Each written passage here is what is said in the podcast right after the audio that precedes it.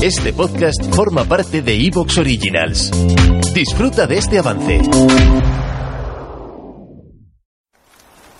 One minute.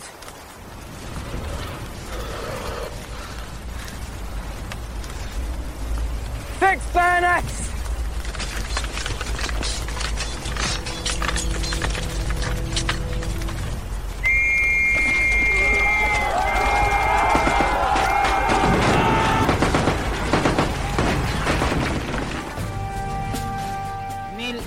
...1938... Rey Estevez Leopoldo... ...el primero para África. 12.000 mozos esperan destino ante el gobierno militar de Madrid. Los guardias no han podido con ellos. Soy Sergio Murata y esto es Niebla de Guerra.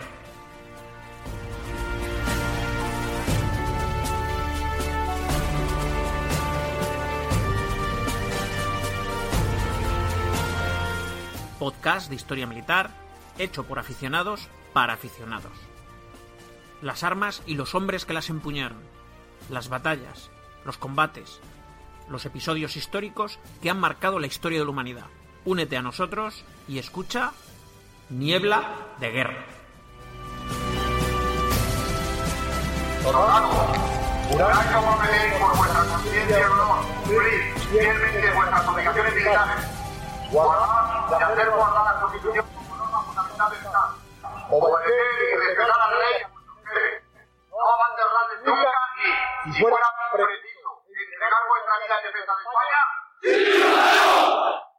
Hola y bienvenidos a un nuevo programa de Niebla de Guerra.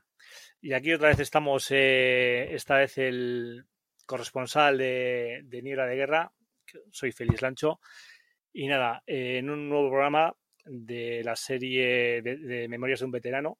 Y hoy tenemos el placer eh, de, bueno, pues de entrevistar a Diego Palma Urbina, con el que he, podido, he tenido el honor de grabar en, en muchas ocasiones los speeds de, Twitter de, de, Antena Historia.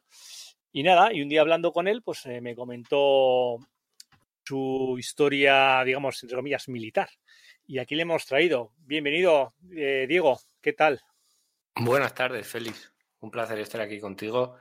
Y sí, hemos grabado alguna vez, incluso, además, en este mundillo de podcast que se graba online, tengo el placer de conocerte en, en persona. Sí, sí, sí. Y sí. además no, no fue antes de pandemia, por lo tanto nos vimos la cara, sin mascarilla, sin nada. es verdad. y nos iba a decir a nosotros que, que unos meses después íbamos a vivir lo que vivimos. Pero sí. Sí, sí. En Zaragoza nos en, en de, de, modernismo, sí, señor, en Zaragoza, que nos Sí. Ignacio Pasamar. Sí, un saludo para él. No sé si aprovechamos. Sí. Un saludo para Ignacio. Exactamente. Pues bueno, pues eh, vamos a empezar. Vamos a empezar que, para que nos cuentes eh, tu historia, porque en tu caso eh, fuiste profesional cuatro años, ¿verdad? Cuatro años, desde el 98 hasta el 2002. Muy Eran compromisos de dos años. Hice el primero de dos, firmé el siguiente, otros dos, cuatro. Y luego ya, pues, pues la vida me llevó por otros sitios. Pero sí, durante cuatro años fue militar profesional. Me topa, que se llamaba en aquella época, y Sí, ahora no sé si se llamará igual. Me imagino que sí. Sí, mili- militar de tropa profesional, me topa, sí. Yo, en mi caso, como hice el servicio militar en el 99, eh, era eso. Bueno, eh, ¿y esto cómo empezó? ¿Cómo, cómo hice- ¿Tú en, hiciste lo hiciste en el, noven- en el 99? ¿Lo hiciste tú? Yo hice de- la- de- la- el servicio militar en el últimos, sí. 99. El primero en el 99 fui. Pues el, el último sería el último reemplazo, ¿no? Porque yo coincidí Eh, también hubo con... otros dos más, en mi caso. Por lo menos en, en la Policía Militar, donde estuve yo. Eh, yo me licencié en noviembre y ellos, eh, pues eh, hubo un reemplazo que era fue el tercero del 99 que se, licenció después del 2000. Vamos, recién entrado del 2000, claro. Bueno, pues como, como te iba comentando, ¿cómo eh, hiciste el servicio militar y te fuiste allí? ¿No hiciste el servicio militar y te dijiste, bueno, voy a hacer profesional? ¿Cómo, cómo fue lo tuyo? Yo entré, entré directamente, no, no, no pasé por, por el servicio militar. Me gustaba el mundo militar, la milicia, y dije, bueno, lo intenté para la Academia de Suboficiales, no lo conseguí un año, y dije, me quedé cerquita, pero dije, bueno, mm, como me gusta este mundillo, pues vamos a probar con, con soldado. Y hice las pruebas, hice las pruebas, yo estaba en Zaragoza, aunque soy de Miranda de Ebro, lo tengo que decir porque si no los del pueblo se cabrean. Sí, sí. Hay que decirlo, ya sabes. Total, yo estaba en Zaragoza, eh, hice la, la, inscripción, presenté todos los papeles. Se hizo la prueba en el, los que son de Zaragoza lo conocerán, el CRM, el, el Centro de Reclutamiento Militar en San José. Eso fue un fue junio, julio del 98. Ahí se hacen las pruebas, bueno, cultura general, psicotécnicos, no sé si habrá cambiado mucho ahora.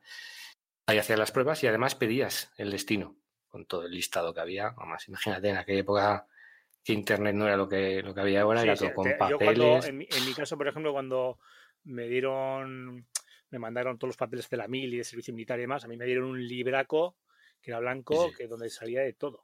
Había cocineros para si eras sacerdote, si quieres hacer el sacerdote como capellán. Sí, sí, sí, sí, sí, sí. O sea, te lo ponía específicamente, de todo, de todo. Era una pasada. Pues yo como estaba en Zaragoza dije, venga, pues salgo de Zaragoza porque si no, claro, mm, busca en mapas dónde están los cuarteles. Ahora en internet te metes y ves exactamente qué es lo que hace cada uno de los cuarteles y qué es lo que más te gusta y ya está. Así que en este caso no me compliqué. Cogí Zaragoza y cogí, bueno, eh, lo que hacías era pedías diferentes sitios y dependiendo de la nota, pues, pues si no era el primero, el segundo, el tercero, el cuarto, hasta que te hasta sí, que entrabas hasta, o no entrabas. Hasta completar, ¿no?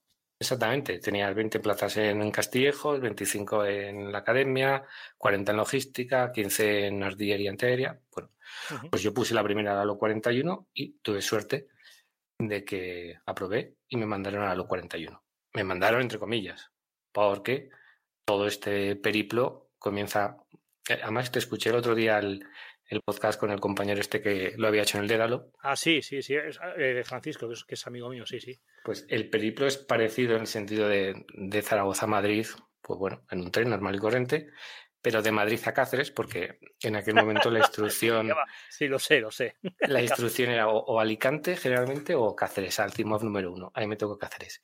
Y de Madrid a Cáceres, todos, todos, absolutamente todos, íbamos al mismo sitio porque nos juntaban todos los que habíamos pedido para Zaragoza, para Cerro Muriano en Córdoba, para Botua en, este, en, Badajoz, para todos los sitios. Todos íbamos para allá.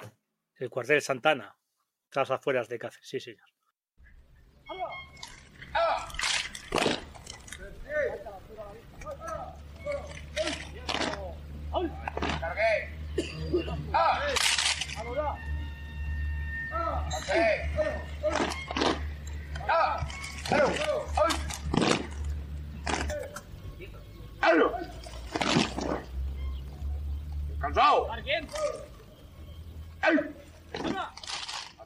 Queda, bueno, un punto. Eh, las pruebas las habíamos hecho teóricas, nos faltaban las pruebas físicas.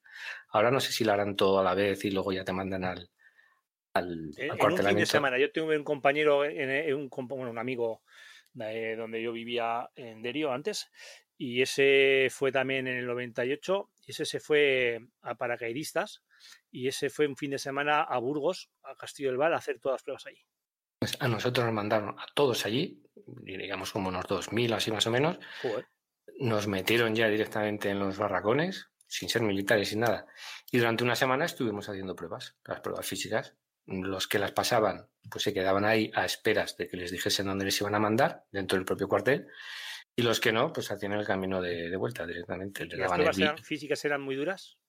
¿O crees no, que no. eran muy duras o eran normales? ¿Qué, qué, qué consistían las pruebas? No sé cómo serán ahora. En aquella época era correr el kilómetro, no te sé decir el tiempo, creo que era 4.30 o algo así el kilómetro. Sí, factible, factible. Si estás entrenado. Está, sí, sí, sí. Ah, ten en cuenta además que yo la, me había presentado a las de suboficiales. Las de suboficiales eran bastante más duras, entonces mm, yo no soy ningún, bueno, tú me has visto físicamente, no soy ningún superhéroe y, y se pasaban sin ningún problema. Abundo en esa opinión. El, flexiones creo que eran, no eran muchas, para suboficiales eran 18, aquí te pedían 5 flexiones. Salto de altura creo que, que había también, si era 40 centímetros o algo así. No, no, no era muy complicada, la verdad, pero bueno, había gente que no, que no las pasaba, sobre todo el kilómetro.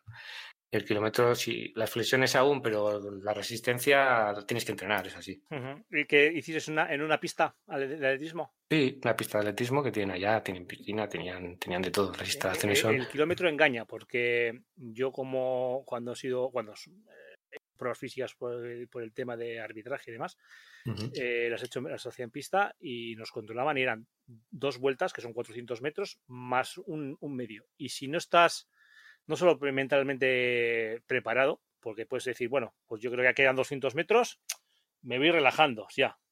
El problema es que si te relajas demasiado no entras en tiempos. Mm, tienes que tener las referencias bien pilladas.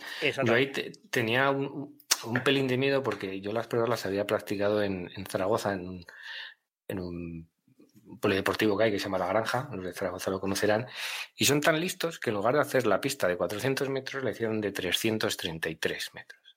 Los cojones, ¿Qué pasa? Que, entonces, yo ya, ya lo sabes, ¿no? Que tú cuando haces el kilómetro ahí, pues son tres vueltas, tres vueltas y un metro más. Pero en este caso era diferente, entonces mm, tenías que tener en cuenta que lo que estabas corriendo eran 400, no eran 333, que era una bobada, pero no deja de eso. ¿Te está gustando lo que escuchas? Este podcast forma parte de Evox Originals y puedes escucharlo completo y gratis desde la aplicación de Evox. Instálala desde tu store y suscríbete a él para no perderte ningún episodio.